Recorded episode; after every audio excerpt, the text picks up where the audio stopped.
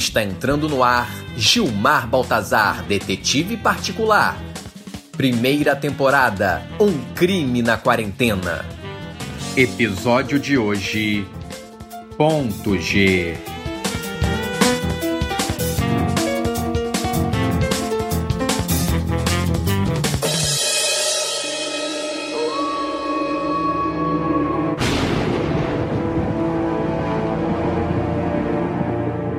Isso aqui tá parecendo um podcast de terror. Fui acusado de ser um assassino e o que me deixa mais triste é que se eu for preso, eu não terei ninguém. Absolutamente ninguém para receber o cara do gás na minha casa. Eu nunca poderia imaginar que o detetive era o culpado. Muito obrigado, Bianca. Sempre achei que fosse um idiota. Ei, ei. Como que não imaginou? Tava na cara. Tava? Não percebi. E olha que eu costumo ser bom nessas coisas. Pensa comigo. Nunca tinha tido nenhum crime aqui, mas aí o senhor chega e de repente acontece dois atentados. Isso não faz o menor sentido. Pois eu acho que faz muito sentido, sim. Não faz sentido, não. A Gorete fez gesto de aspas quando disse de repente, mas isso é um podcast, ninguém tá vendo. Mas nem eu posso negar que a teoria dessa subversiva parece resolver o caso. Nada disso. A explicação dela tem um furo primário. Ela disse que o G rabiscado na mesa é de Gilmar, mas todos me chamam de Baltazar, Balta, Baltinha, até Balteira Topzeira, mas nunca, nunca, nunca de Gilmar. Detetive Gilmar. Atenção, detetive Gilmar. Câmbio. Opa, desculpa. Eu só converso com meu pai por esse walkie-talkie e ele me chama assim, mas só ele. Fora isso, ninguém mais me. Já vai! Telegrama para o detetive Gilmar. Calma aí, como alguém sabe que eu tô aqui? E quem ainda manda telegrama? Tá na cara que isso é armado. Ninguém me chama de. Gilmar, olha a pamonha quentinha. Pamonha quentinha, Gilmar. Isso pode ser pra qualquer um. Não tem apenas um Gilmar no mundo. Gilmar Baltazar, detetive particular. Olha a pamonha. Ok, tá bom, eu desisto. Seu Michel, o senhor tá me devendo um dinheiro. Gorete já disse que não sou obrigado a pagar nem fundo de garantia, nem INSS. Tá na lei. Eu tô falando é do dinheiro da investigação. Não estou entendendo. O senhor contratou o detetive pra solucionar o caso, mas fui eu que resolvi. Eu quero esse cascalho aí. Ora, ora! Vejam quem se rendeu ao capitalismo. Onde está o Carlos Marx agora? Ah, me erra, seu Ferdinand. Hum, não pode aportuguesar o nome do comunistinha que ela se irrita. Carlos Marx, Carlos Marx, Carlos Marx. Eu só não consigo entender o motivo pro detetive ter cometido esse crime tão bárbaro. Eu também não. Você sabe muito bem que o motivo tá logo ali na sua frente. Foi por causa da televisão? Não, a outra frente. A frente pro lado, então. Frente pro lado não é frente, é lado. Depende se você olha reto ou inclinado. Oi, deixa que eu falo logo. O motivo pro detetive ter matado o Pedro foi a Bianca. Oh, deuses do Olimpo, por que a minha família? Um crime brutal, manchando a honra de meus ancestrais italianos que vieram pro Brasil pisar café com pés descalços e. Peraí, Michel, o que, que você tá falando? É que eu não tive nenhuma fala de impacto ainda nesse episódio, aí resolvi improvisar. Ainda não entendi o que eu tenho a ver com o crime. Todo mundo sabe que o detetive é louco por você. Mentira! Tá bom, que ele é louco pela sua voz. Isso é verdade. Quem não é, né? Ele descobriu que a Bianca morava aqui. Mandou a capivara da morte pro seu Michel e pra ficar mais tempo na casa, pum, matou o Pedro. Calúnia! E eu responderia essa acusação agora mesmo, se não fosse a hora do break. É, acho que não é hora de intervalo ainda não. Claro que é. Sempre depois de uma revelação bombástica vem um intervalo. Olha, nem foi uma revelação tão forte assim. Você já tinha sido acusado no episódio anterior. Na verdade, eu quero ouvir os comerciais porque eu tô precisando de uma furadeira nova. Tomara que eles anunciem alguma coisa. Não me venha com pataquadas. Você quer é fugir da verdade. E a verdade é que você é um assassino frio e calculista. Realmente a explicação da Gorete não deixa dúvidas. Como eu não tinha pensado nisso antes. Eu ter matado Pedro era uma solução simples e elegante, como nos bons romances policiais. Tudo bem que eu não tinha cometido o crime, mas a explicação estava tão bonita que não valia a pena me defender. Só me restava uma coisa a fazer. Gorete, você gostaria de ser a minha assistente Não, e diarista? também não. Já tem um patrão explorador, não preciso de um criminoso. Que injustiça, Gorete. Logo você, que sempre foi tratada como família. Verdade, te considero uma irmã, quer dizer, prima.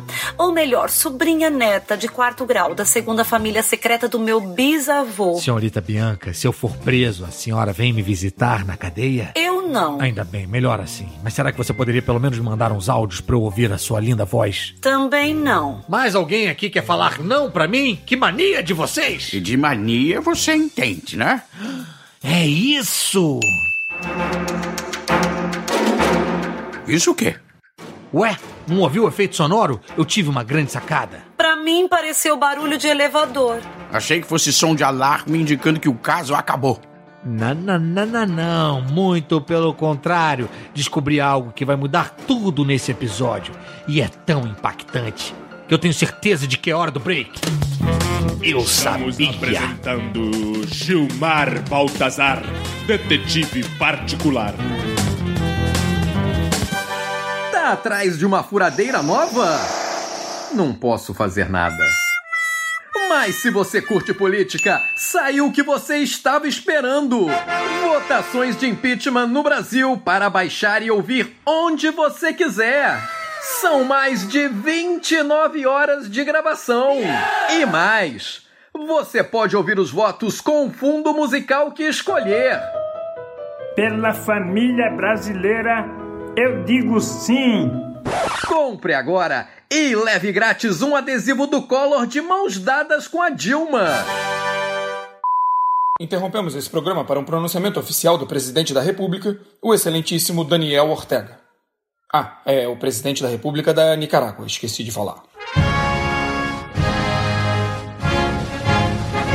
Como el Brasil nunca demostró interés en reforzar los lazos políticos y económicos con Nicaragua, no tengo nada a declarar. Voltamos a apresentar Gilmar Baltazar, detetive particular.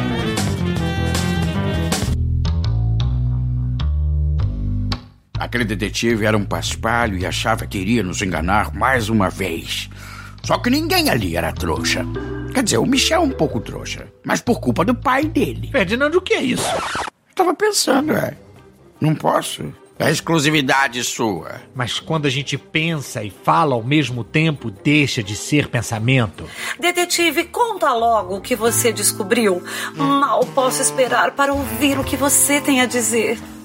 Ah, eu é que quero ouvir mais essa sua voz de mel, dentro de um pote quebrado e remendado com fita crepe e durepox, que é a sua cara. Ai, meu São Silvestre, desembucha logo, homem. Todos nós concluímos que a letra riscada na mesa representava a inicial do assassino. Quem concluiu isso foi você. Não importa. A gente pensou que a vítima havia escrito essa letra. Isso também foi você que disse. Concentra aqui, por favor. O fato é que, na realidade, quem escreveu aquele G foi. Foi. Só espero que esses efeitos se justifiquem. Eu mesmo. Acho que isso merece um outro break. É, mas infelizmente não teve anunciante interessado. Lá vem mais uma explicação extravagante desse detetiveco aí. Por mim, a gente chama a polícia e nem ouve mais ele. Não, polícia não. Por quê? Tá escondendo alguma coisa, minha irmã? Nada disso. Ela sabe que isso aumenta o risco de contágio. Ah, isso é verdade. Não me inventa de chamar mais gente pra trazer corona da rua no sapato, não. Exatamente. Ah, eu havia salvado a pele da Bianca. Mas ela não sabia que eu iria cobrar caro por isso no próximo episódio. Mas eu quero é saber como é que você vai provar que foi você que riscou aquela letra G, detetive. Simples. Eu falei lá no episódio 4 que eu tenho mania de ficar rabiscando coisas enquanto penso. Ah, não. Flashback de novo, não. Não precisa. Não, não, não. Não precisa. Não, não. Não precisa. Eu lembro dele falando isso. Graças a Deus, esse editor nunca acerta o trecho do flashback. Lembram o que aconteceu da última vez? O importante é que vocês sabem que eu estou falando a verdade. E na hora que eu conversava com o Ferdinand, estava pensando no assunto que mais me angustia em todo esse podcast. Eu não te dá bola. Também, mas nesse caso não. O que mais me tira do sério é o cara do gás. Por isso escrevi o G. E como você não lembrou disso antes? Ainda tô achando muito suspeito. Como? É coronavírus, desmatamento, reprise de novela, entrega errada do supermercado toda vez e você quer que eu lembre de um risquinho na mesa? É muita coisa, gente. Calma, Gilmar. Tô contigo, te entendo. Bom, então voltamos à estaca zero pela segunda vez. Ou terceira, já não sei mais. Só espero que os autores não sejam canalhas a ponto de revelar isso só na segunda temporada. Essa série vai terminar e não vamos descobrir o assassino. Pior é se terminar a temporada com E tudo não passou de um sonho. De forma alguma. Eu vou desvendar esse crime num piscar de olhos. No início tivemos muitas revelações. A curva de informação subiu muito rapidamente, mas agora passamos do pico e atingimos um platô. E ele acha que é mais um ministro da saúde. Um assassinato é igual a uma pandemia. Deixa eu explicar para vocês. Eu precisava ganhar tempo porque não tinha a menor ideia de quem era o assassino. Graças a Deus estávamos indo para o último episódio onde tudo iria se. Ah, não, peraí. A gente tá indo pro episódio 8? Logo esse em que apareceu aquele sujeito estranho e com a voz do. Hum, falei demais. Falei demais, desculpa, spoiler.